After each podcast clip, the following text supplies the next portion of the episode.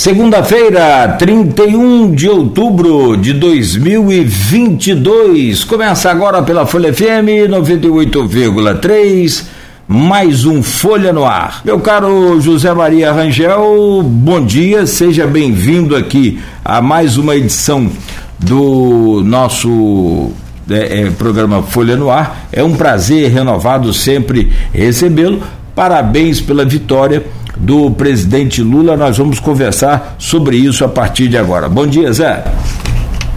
Bom dia, Nogueira. Bom dia, Beto. Bom dia aí a todos os ouvintes da, da Folha FM. E é, é sempre um prazer voltar a conversar com você, principalmente pela nossa amizade de muitos e muitos anos. Sim, de muitos anos e graças a Deus honrado aí sempre, né, com, com o seu carinho também, com a nossa com o nosso respeito e admiração. O José Maria Rangel, é, eu só quero trazer uma informação rapidamente, antes de a gente começar a entrevista, é, a Via Arteres, fizemos contato agora com a Via Arteres, havia publicado aqui no, em seu canal no Twitter, de que havia um, um, fechamento aqui, uma manifestação fechando a BR-101 no quilômetro 64, é aqui na pracinha do Saco, ali na igreja do Saco, com Alberto Torres. Né? E caminhoneiros eh, estavam fazendo ali um protesto agora pela manhã mas a pista, todas as pistas já foram liberadas, né, e o protesto foi é, colocado para o, o, acostamento. Então, a BR-101 segue com o seu fluxo normal agora pela manhã, após esse início aí de, de protesto, de manifestação desses caminhoneiros.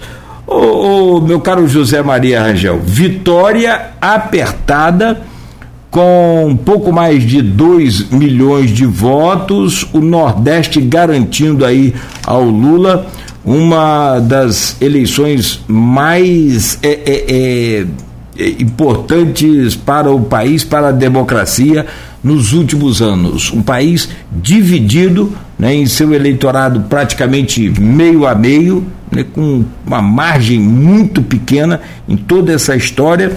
Como é que você foi 50,9% dos votos para Lula, 49,1% para o, atual presidente Bolsonaro? Como é que você avalia todo esse momento e, sobretudo, essa vitória do Lula?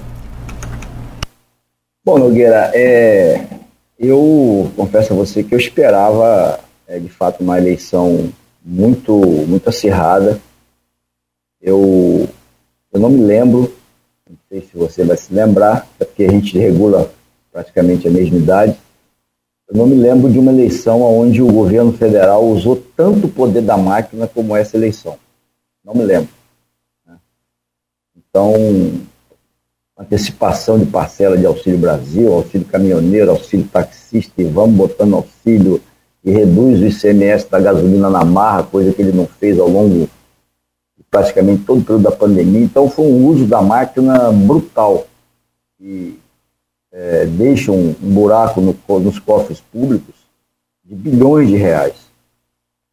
E a gente só ganhou essa eleição, né, o, eu tenho dito que não foi uma vitória é só do PT, uma vitória do campo democrático, na minha avaliação, nós só ganhamos essa eleição porque nós temos um candidato que é diferenciado, que é o Luiz Inácio Lula da Silva.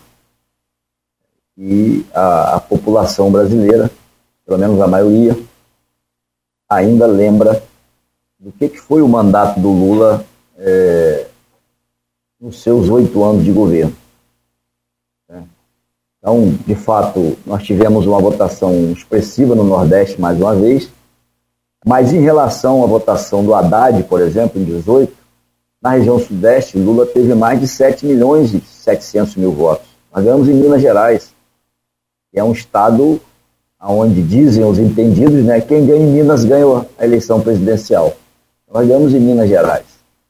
Então, é uma vitória gigantesca, uma vitória que obviamente nos enche de, de euforia, mas que também nós temos que entender como você muito bem falou, que nós estamos num país que está dividido, que vai exigir de todos nós, vencedores e vencidos, vai exigir muito diálogo, porque a eleição acabou e agora o presidente Lula, a partir de 1 de janeiro, vai ter que governar.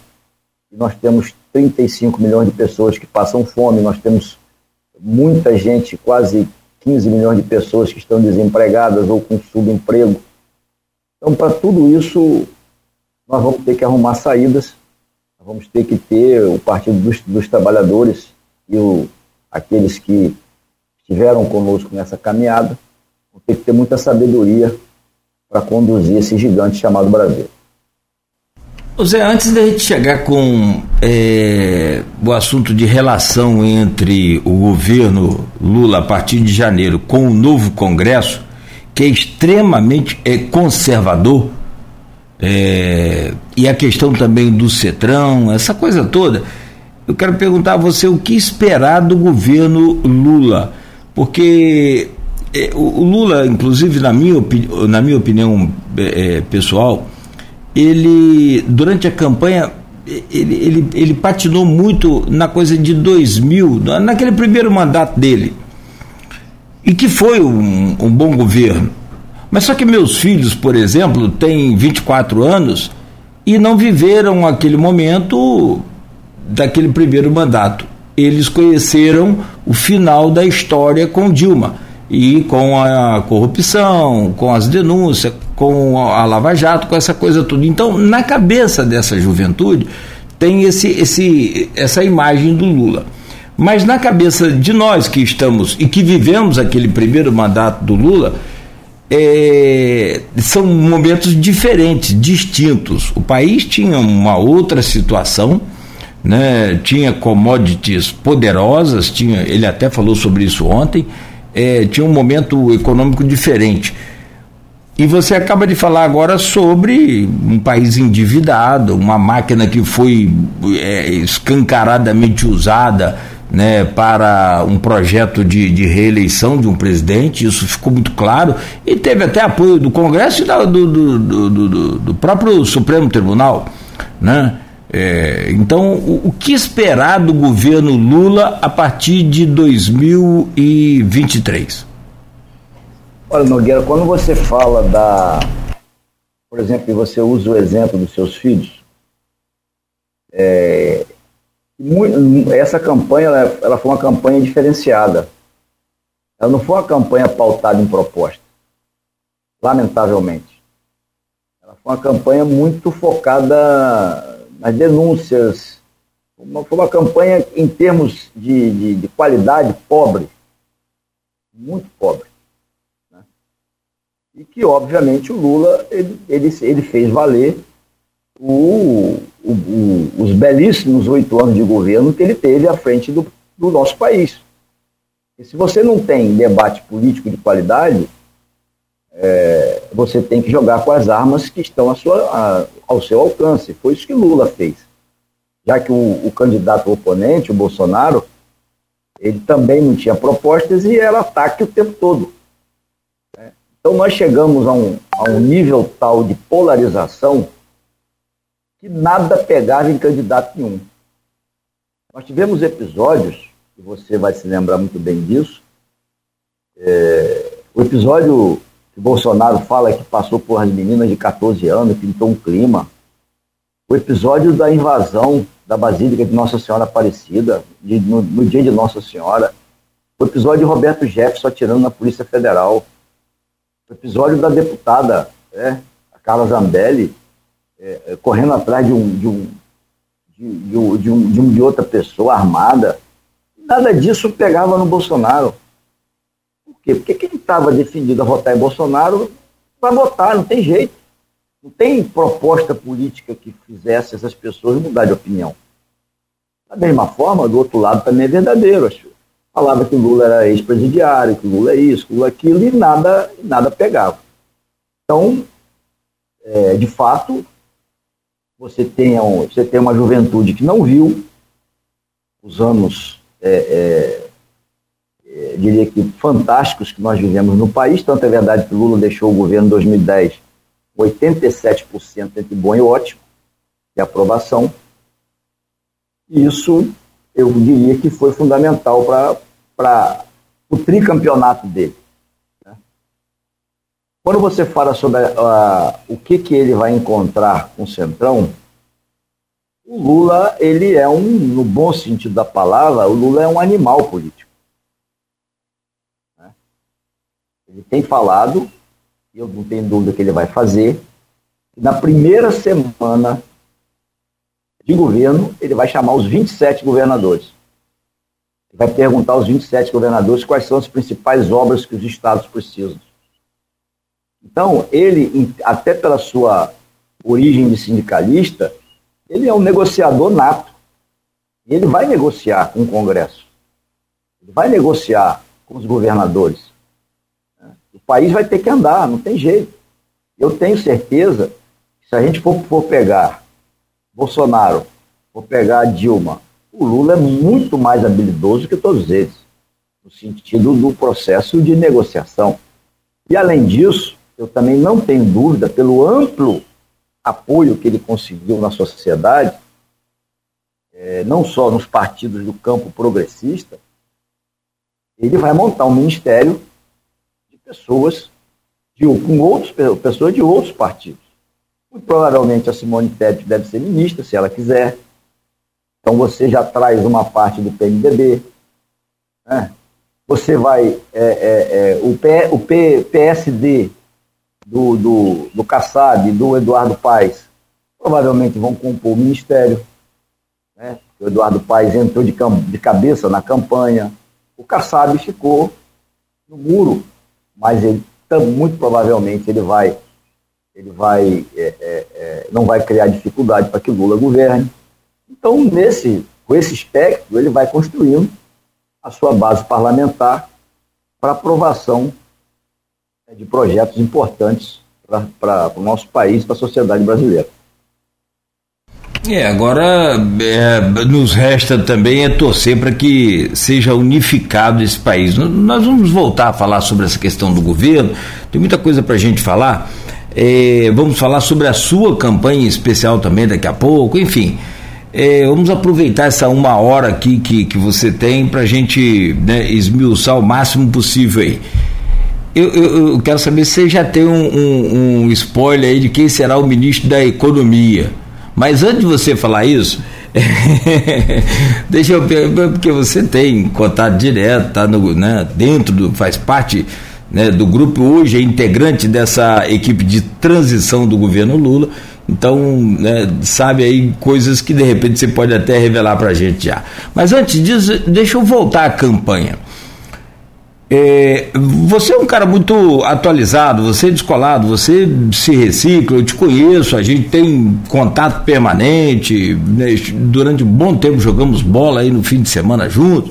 Enfim, é, o, o, que eu quero te perguntar é o que você, é, diante de, de, uma, de uma comissão, diante do próprio candidato, de, do, do hoje eleito presidente Lula, é, falaria sobre reciclagem de campanha política do PT para os próximos anos. Porque eu percebi, falei com o Lindbergh aqui, né, que o, a, a, o PT não conseguiu, a, não, não, havia conseguido, e não conseguiu ainda, na minha opinião, a usar bem a internet, não é com fake news, a usar bem as redes sociais, os aplicativos de, de, de, de conversa para, evidentemente, divulgar os seus feitos. É uma outra coisa. Aí o Janones entrou, mas entrou naquela linha né, de, de, de, de, de contra-ataque a é, essa milícia digital que se espalhou pelo mundo afora, a gente sabe disso. É, aí vem a questão da Simone Tebet. Eu falei com o Lindbergh também aqui, eu falei, olha, precisou da, da Simone chegar para vocês e falar, gente, o vermelho está dando um conflito com a população. Tira o vermelho, vamos colocar o branco. Isso é quebra de paradigma. Nós não vamos deixar de ser PT ou não, ou enfim, por conta dessa cor. Mas vamos conseguir mais votos e quebrar um pouco essa resistência. Uma outra coisa foi a campanha. Ela chegou também no primeiro comício, isso declaração delas, é, é você sabe bem.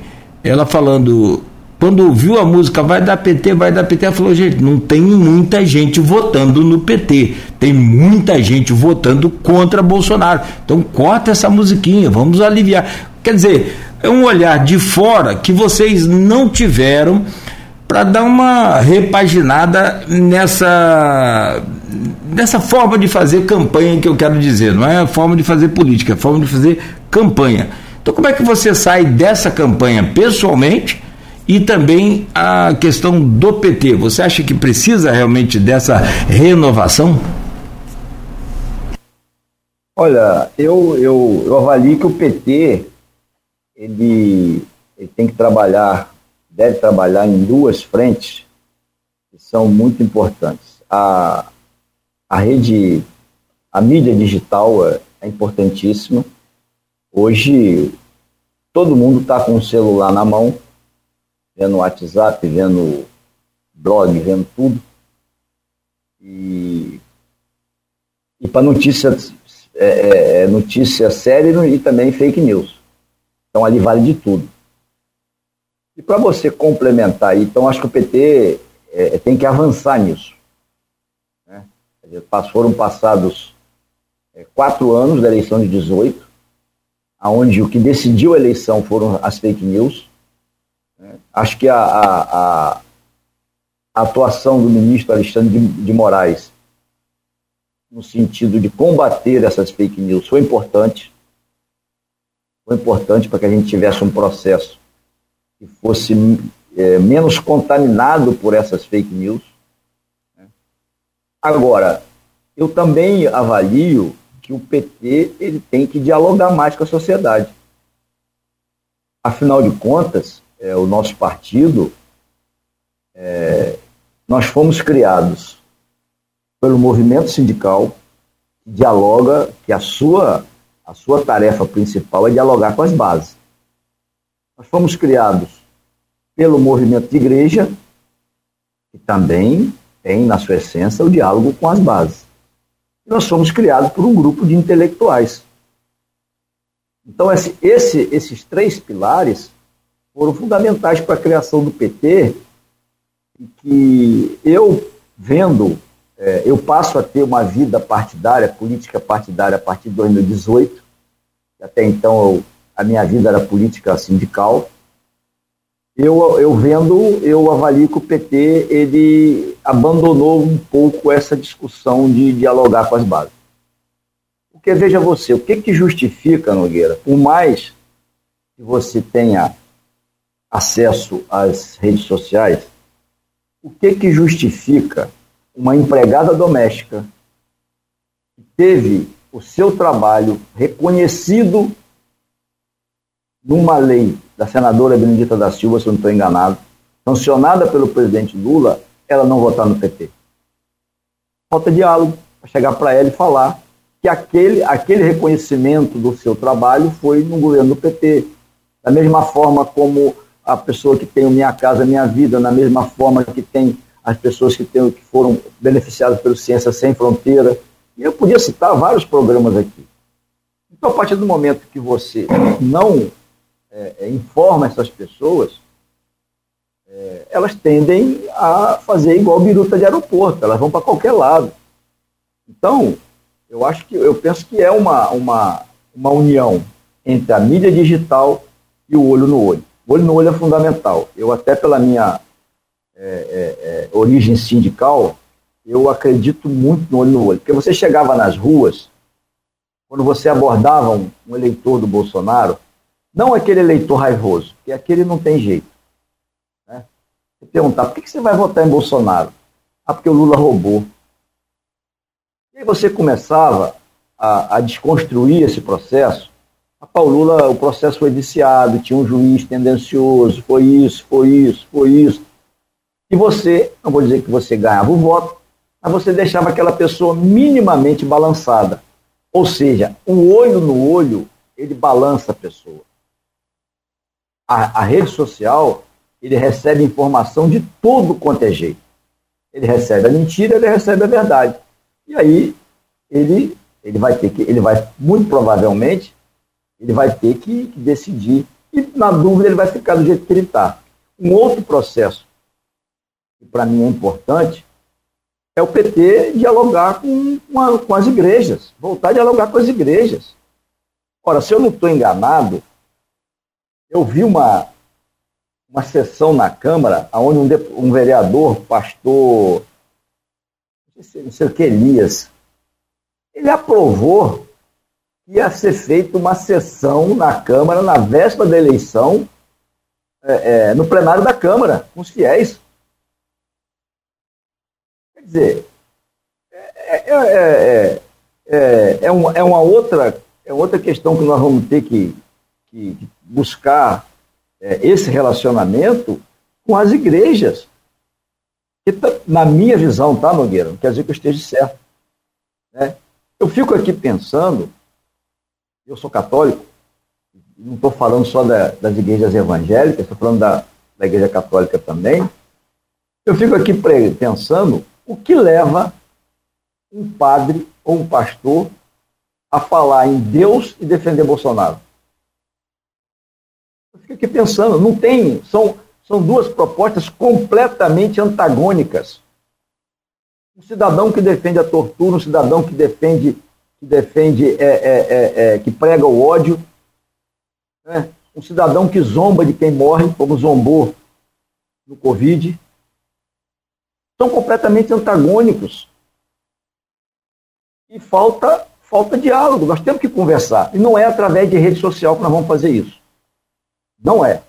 Então, se o PT, apesar de entender que, se você for pegar as eleições proporcionais, né, o PT, nós pulamos o PT e o, a, a, a federação que o PT compõe, que é PT, PCdoB e PV, nós pulamos de dois deputados para seis deputados federais.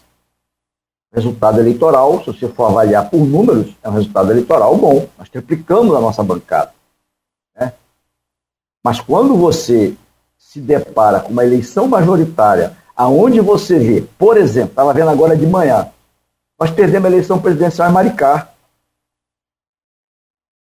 que é uma prefeitura do PT, programas sociais fantásticos. Nós perdemos a eleição em Maricá. Então, não é possível que a gente não pare e, e, e não reflita o que está errado.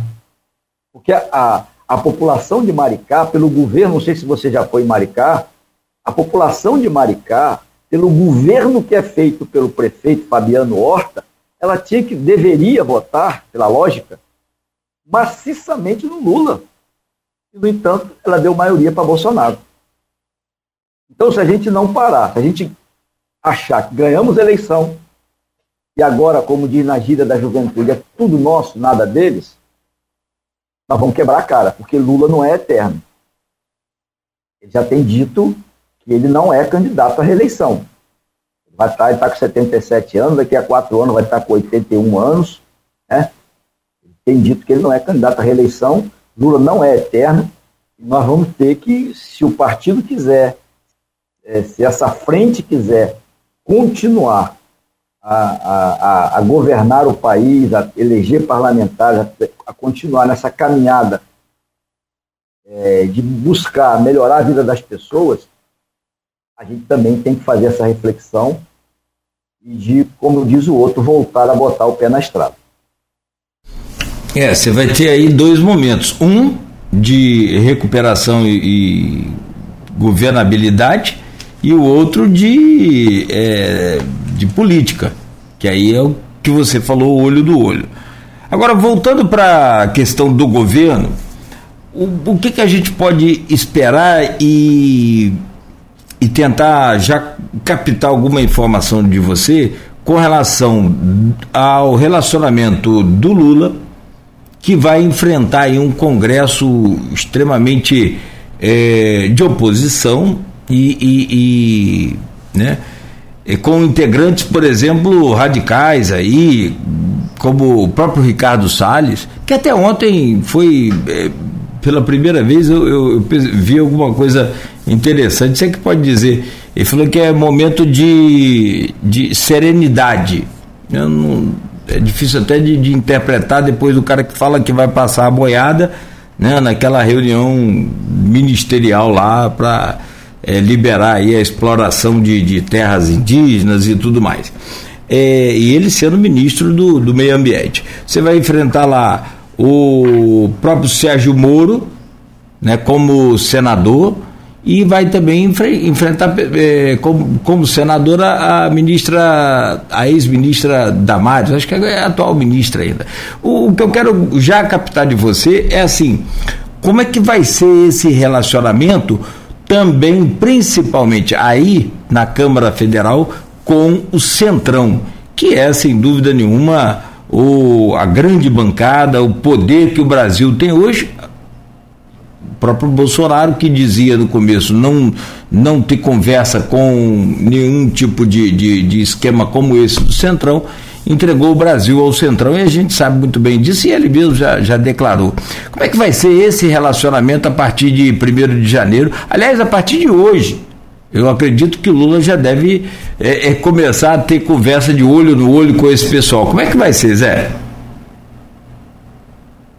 Olha, eu penso que o, o, o relacionamento ele vai ser é, muito baseado em proposições que atendam à população. O político, o político ele, ele sente o, o calor das ruas, né?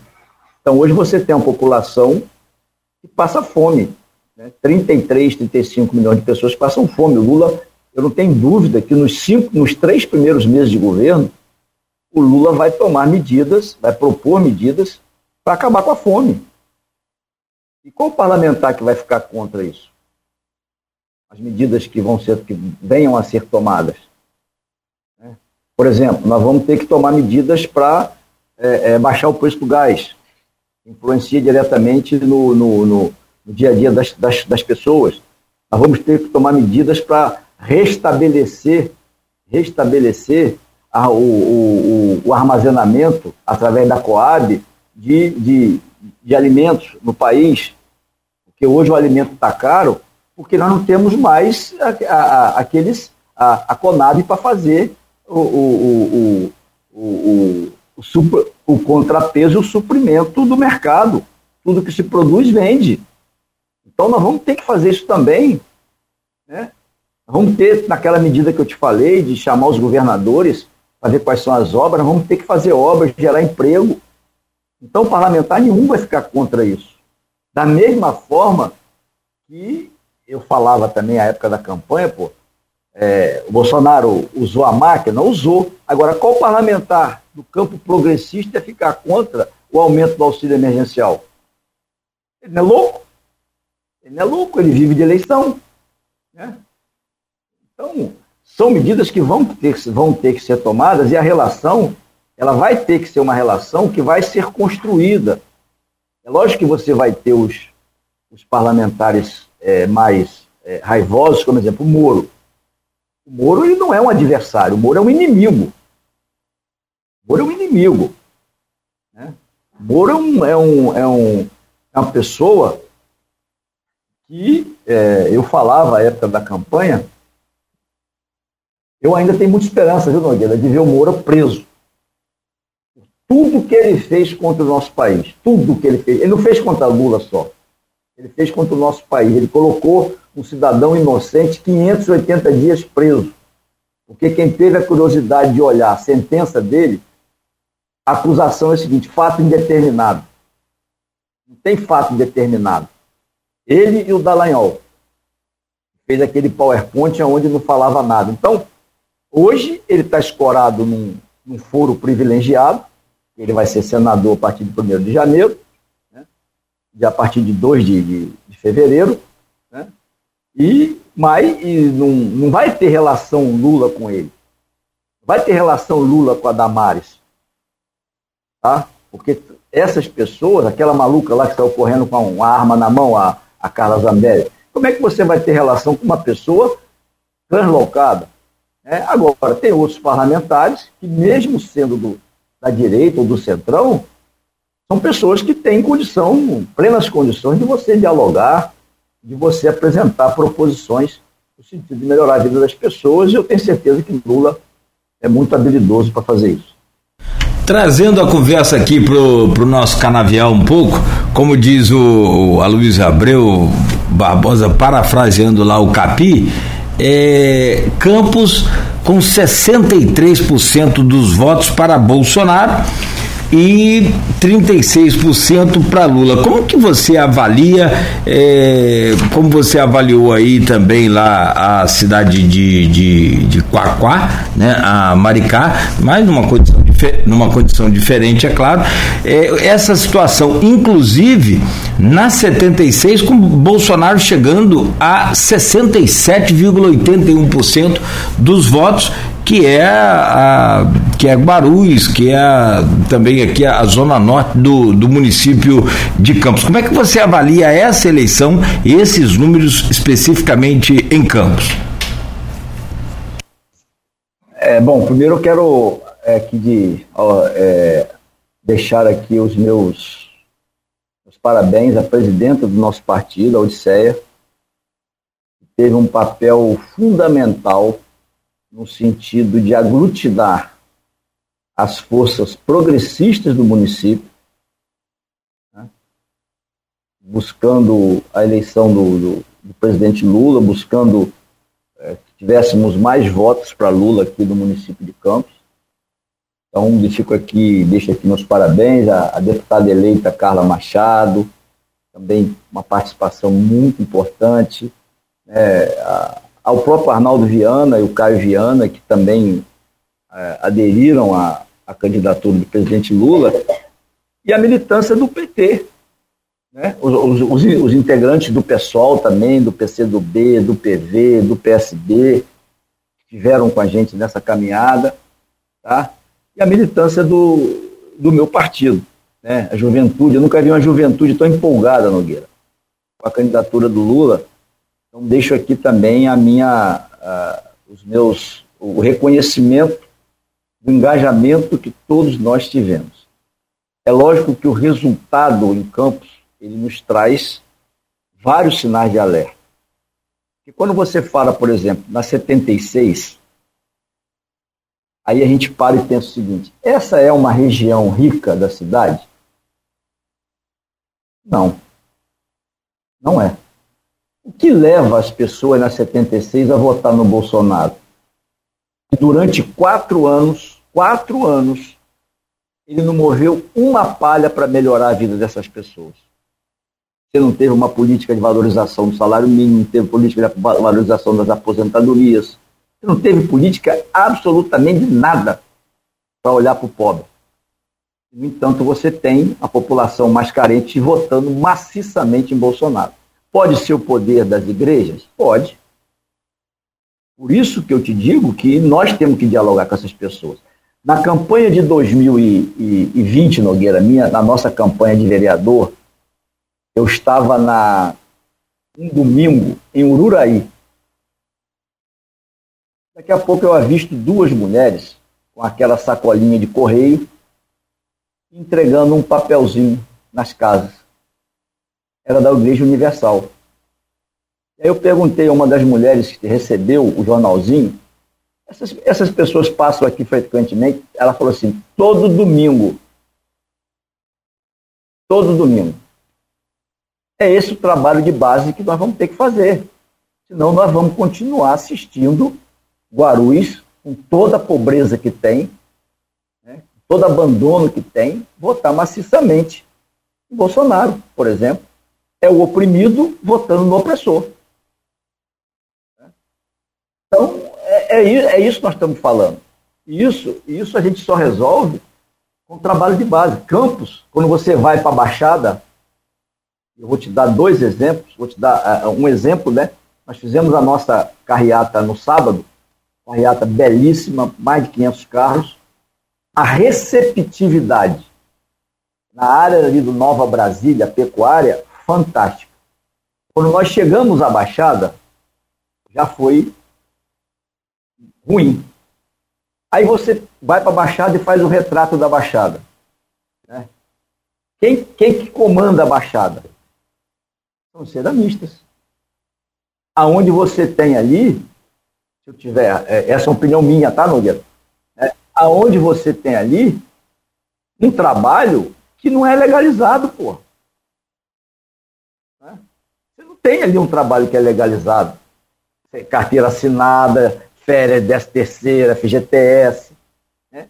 E, no entanto, as pessoas votam no Bolsonaro.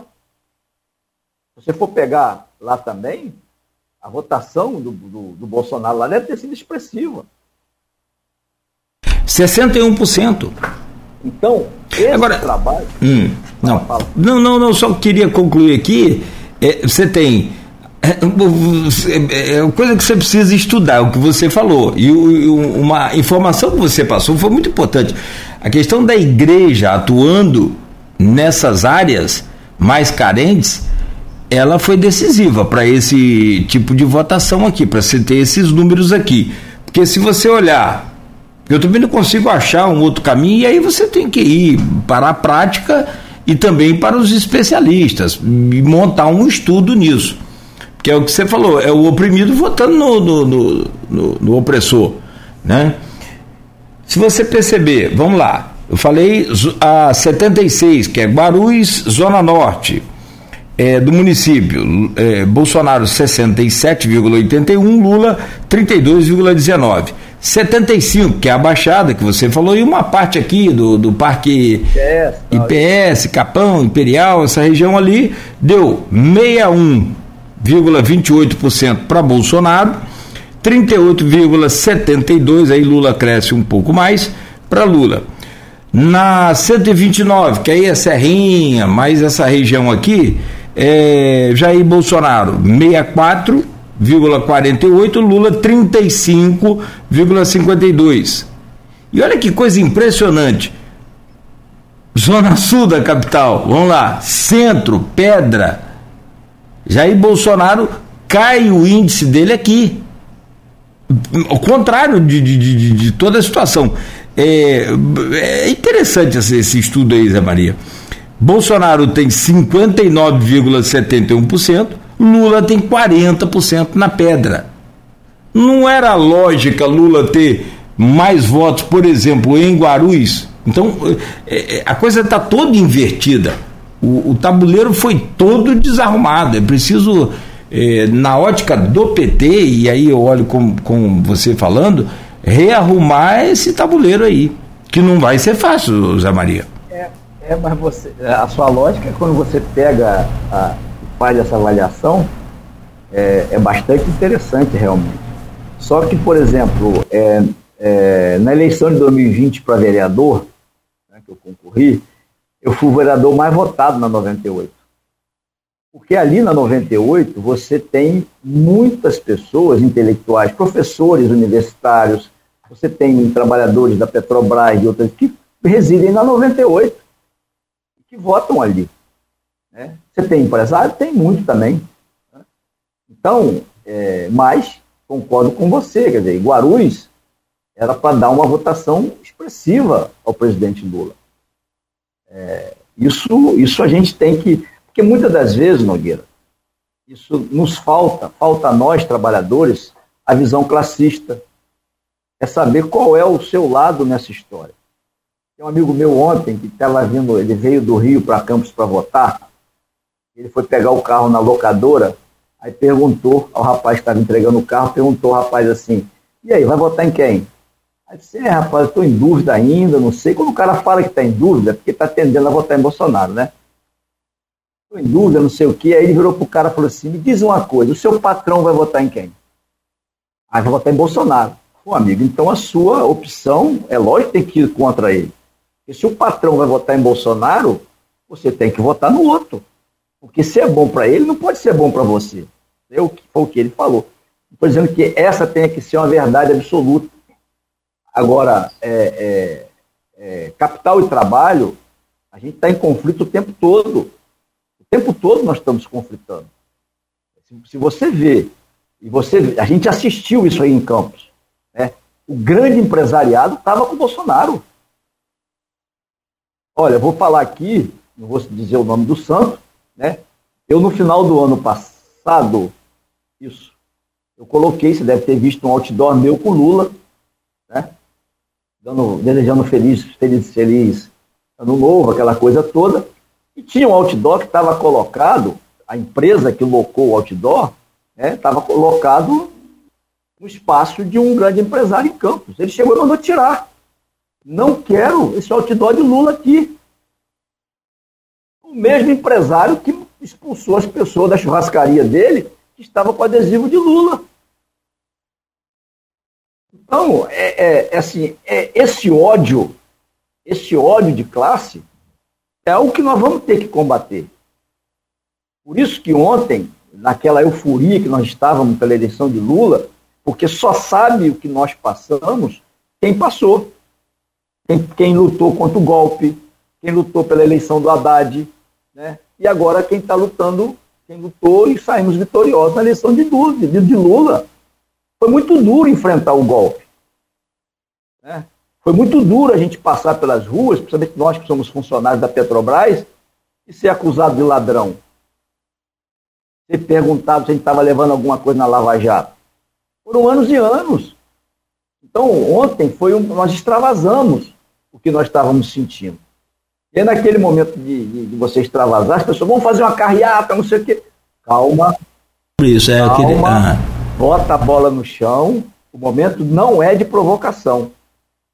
Nós assistimos no sábado, todos nós estarrecidos, né, ao episódio trágico na Pilinca, onde morreram duas pessoas, se eu não estou enganado. Então, literalmente, nós temos que nos desarmar, nós temos que nos desarmar. Desarmar em espírito e desarmar em armas mesmo. Porque não é possível, não é possível que o ser humano continue tão insensível. Quer dizer, duas pessoas são assassinadas na Pilinca e a festa continuou. E a festa continuou. Então a vida humana, ela está valendo muito pouco para algumas pessoas. Então não é momento de, de, de provocar. É lógico que no, a minha emoção, ela me diz que eu tenho que, eu devo ir com adesivo do Lula para qualquer lugar, entrar a camisa do PT, mas a minha razão talvez não leve a isso. Porque, da mesma forma que eu posso, posso ter pessoas é, é, que votaram no candidato Bolsonaro que entendam que o processo democrático ele se faz assim, você pode ter pessoas que acham que aquilo ali é uma provocação e vão querer partir para a violência, como, aliás, é uma prática do bolsonarismo. Nós fizemos, Nogueira, vários bandeiraços, vários bandeiraços na cidade de Campos, e assim eu fiquei impressionado com o, o, espírito raivoso do bolsonarismo. Porque se eu, eu, Zé Maria, se eu passar, já passei aqui perto da minha casa, no IPS, as pessoas adeptas ao Bolsonaro estavam fazendo ali um adesivaço. Faz parte da democracia, porra. Eu tenho que entender isso, cara. Aí vieram me oferecer. Eu falei, não, amigo, obrigado, eu voto em Lula. Pronto. Eu não, vou, eu não posso xingar ele. Não posso xingar ele. Não é razoável fazer isso. Agora, o outro lado, não. O outro lado, não na sua totalidade, mas várias pessoas, eles passavam e xingavam chamavam as mulheres que estavam bandeirando de prostitutas. Né? A minha irmã teve uma bandeira arrancada da mão dela. Isso saiu nas redes sociais.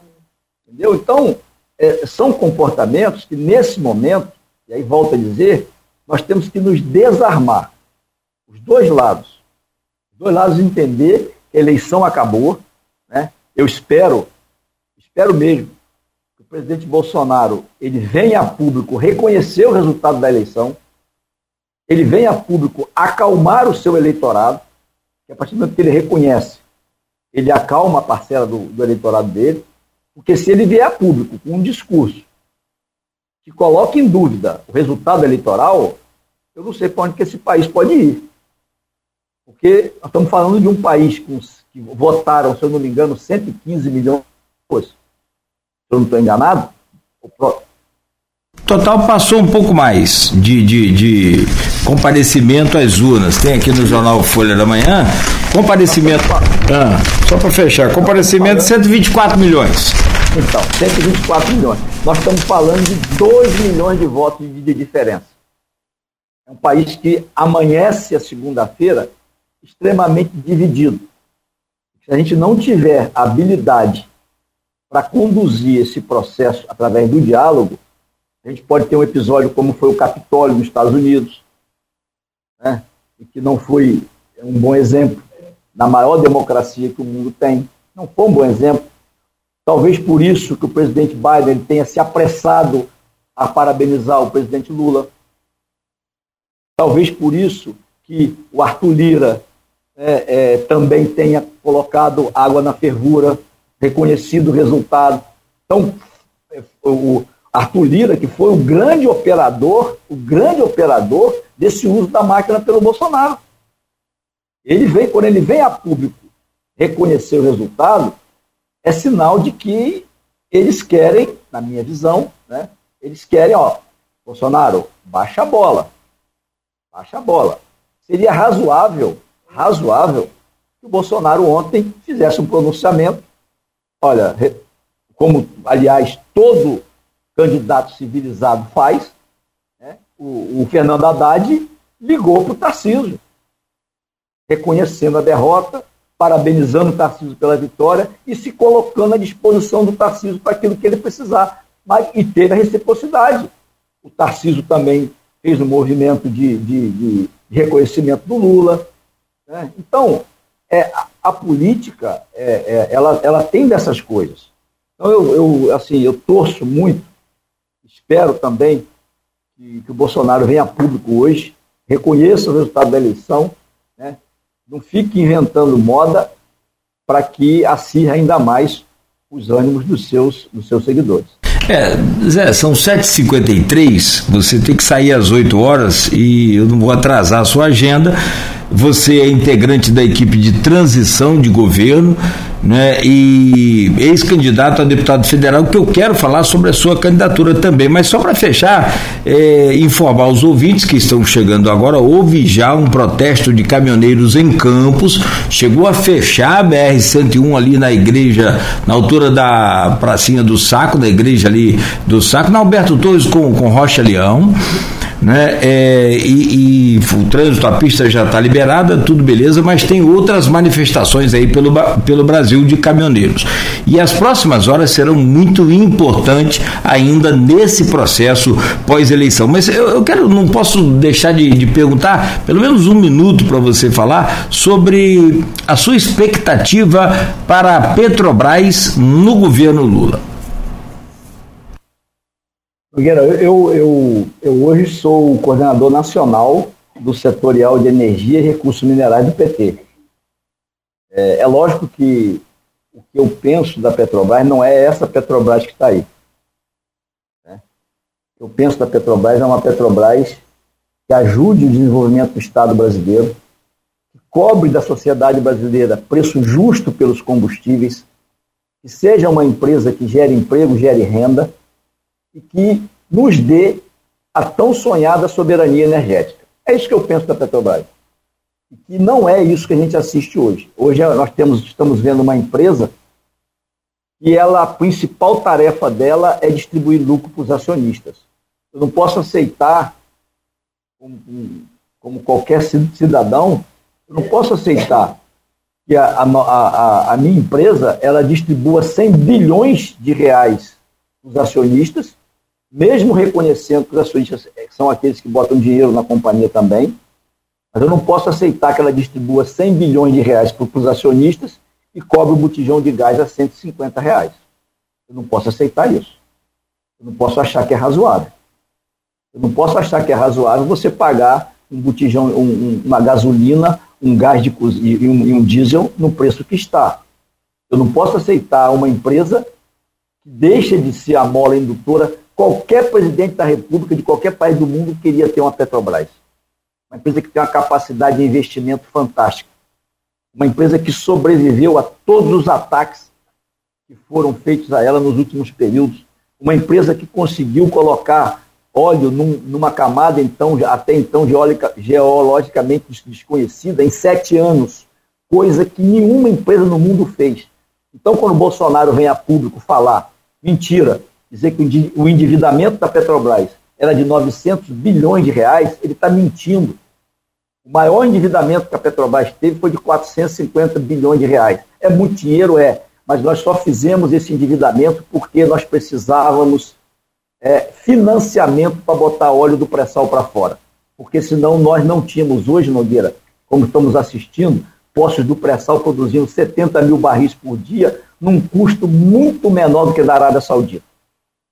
Então, é, é, é, isso que eu penso da Petrobras, é isso que eu vou defender, é isso que eu vou lutar enquanto coordenador do setorial de energia, da mesma forma que vou lutar para que a Petrobras retome a sua participação no setor de fertilizantes.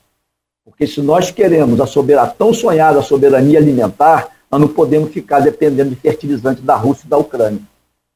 Então nós temos que ter sim, nós temos que produzir e temos condição. Nós temos a fábrica de fertilizantes em, em, Sergipe, na Bahia, no, no Paraná e uma quase pronta lá em Mato Grosso do Sul. Nós podemos produzir fertilizantes sim para tão sonhada soberania alimentar do nosso povo. Zé, para a gente caminhar para o fechamento, como é que você avalia a sua eleição? Você teve 25 mil é, 589 votos no total como candidato a deputado estadual, sendo que em Campos você teve 7.767 votos. Como é que você avalia esses números? Olha, se a gente for pegar e fazer um, um comparativo em relação à eleição de 18, né? A gente teve um acréscimo na votação de algo em torno de 25%. É, é lógico que eu esperava ter um, uma, uma votação um pouco maior. Né? A gente cresceu de votação em Campos, crescemos de votação em Macaé, por exemplo. Cresceu. E no Rio de Janeiro a gente praticamente ficou igual. Então eu esperava também ter uma, uma um aumento de votação no Rio de Janeiro, é, que infelizmente não aconteceu por, por vários motivos, né? É, mas eu me sinto assim satisfeito. É, agradeço a, a, a, todos aqueles que votaram é, na nossa, na nossa, no nosso projeto. Eu, eu sempre digo que a, a, nossa eleição representava o reencontro do partido com as bases sociais, até pela nossa origem sindical. Né? Então, é, ela representava mas, é, é, no geral, acho que o partido fez uma, uma bela campanha. Nós temos aí a, a, Carla Machado, foi eleita nossa região, nós temos a Marina Silva, Marina Santos, do MST, primeira mulher do Movimento Sem Terra eleita no, no nosso estado. Nós temos a Érica Takimoto, uma professora também. Né? Então, eu, eu, eu avalio que foi uma, uma campanha que, que o PT conseguiu dar um, um salto de qualidade e eu estou satisfeito. Né? Óbvio que queria ser eleito, queria ser eleito. A gente pode contribuir na política é, de outras formas que não exercendo um, um mandato parlamentar. Tem uma mensagem aqui do Almir Júnior, secretário de Agricultura de Campos, ele diz aqui realmente o que aconteceu sábado na Pelinca é inacreditável. A frieza dos humanos após a morte trágica de outros. É, de fato que você é o que você falou. E o, o, Maurício Batista, que é flamenguista, que eu nunca vi de onde sai tanto flamenguista também, os caras ganham título por semana, Zé. Não ia nem falar de negócio de futebol, porque você tá feliz aí. Beto, com a... Beto tá rindo Nossa, pelo amor de Deus, é Beto, é Aloysio, é Arnaldo, é. Todo mundo é flamenguista, gente. Os caras são bons, né? Os caras ganham título por semana que a gente não ganha na vida, né? Mas diz aqui o Maurício, Zé Maria, Bolsonaro vai sair. Mas o bolsonarismo continua? Qual a sua análise? Para fechar aí. Continua, da mesma forma como o lulismo continuou, como o brisolismo continuou. Vai continuar. Agora a gente tem, acho que é assim, é, desde que a, a, a, o embate político ele seja respeitoso, ele seja no campo democrático, eu não vejo problema nenhum. Acho que a democracia ela cresce, ela se fortalece, é, é assim mesmo. É, como eu disse, eu não posso aceitar nem de um lado nem de outro, né, a violência, a intolerância, é isso que não dá para aceitar. Acho que a gente tem que. A nossa democracia ela é muito jovem, né, já foi, é, é, na minha visão, manchada no golpe da presidenta Dilma, e, e que agora nós vimos uma campanha também, um tanto quanto é, até violenta, né, por parte é, é, do, do, do, dos adeptos de Bolsonaro. É, episódios que, que nos deixam assim preocupados, né? Mas eu, eu penso que nós temos que virar a página. Volto a dizer, eu espero que o presidente venha a público hoje, se pronuncie, reconheça o resultado eleitoral, né? faça uma transição de governo tranquila, faça uma transição de governo tranquila, para que esse país ele volte a, volte a caminhar. É isso que eu, que eu espero, é isso que eu, isso que eu torço e para isso que eu vou trabalhar. Henrique Meirelles será mesmo o ministro da Economia? Acho que não. Não, né? Acho que não. Acho que não. Quem que é o nome mais cotado hoje aí nos bastidores? Não, eu não, eu não tenho, até pelo, pelo, pelo calor da, da, da eleição. Da né, disputa, né? eu, é. Eu, é. Eu praticamente saí da eleição de deputado federal, já entrei na campanha de segundo turno. É, nesses dias eu muito pouco falei com o presidente Lula, então eu não estou muito ligado nesses bastidores. Esse, esse, eu sei que essa conversa ela borbulhava muito é, na, na proximidade do primeiro turno, né, quando tinha aquela expectativa de a gente ganhar no primeiro turno. Quando não ganhamos, tudo isso é, voltou a estacar zero. Porque agora você tem uma nova composição, você agora tem outros partidos que vieram se somar com, com o PT, então você vai ter um novo rearranjo e eu, eu confesso que não, não, não sei não. É, você vai ter que depois arrumar mais tempo aí é, nessa, nesse período para a gente conversar mais. Tem muita coisa que a gente gostaria de falar, PRF, aí, atuando ontem, enfim, essa coisa toda. Mas, sobretudo, quero desejar a você boa sorte aí nessa missão de, de compor essa equipe de transição do governo Lula é, com o Bolsonaro. Boa sorte e que, né, sobretudo, é, o, o, governo Lula consiga equilibrar essa, essa paz no, no, no, no país, né? transformar essa coisa que hoje ainda está muito viva e, e vai permanecer aí pelos próximos dias e meses, ainda forte e viva, mas que ele consiga realmente, dentre tantos os desafios que tem, rombos e tantas coisas mais, mas principalmente unificar essa nação. Acho que é o maior desafio que o PT que vocês têm a partir de agora, Zé. Muito obrigado, amigo. Bom dia. E eu acho que o maior desafio seu é subir para a primeira, né? Eu, que, eu, eu ir embora, sem, você ir embora, você tem que falar do Vasco, cara. Quem que o Vasco? Eu tenho certeza que quem isso pra você foi o Beto. Beto é. Ele me chutou aqui, falou, Nogueira e o Vasco. Cara de pau. Rapaz, eu, eu também eu agradeço a você o convite. Eu acho que eu tenho um respeito muito grande, admiração por você, você sabe disso. Obrigado. É, além da nossa amizade fora da, da, dos meios políticos, você sabe que a gente tem uma amizade grande é dizer que quero pegar só uma partezinha da oração de São Francisco, onde houver ódio que a gente leve o amor nesse momento que a gente tanto precisa. Bom dia para todos, muito obrigado e que ficamos todos com Deus.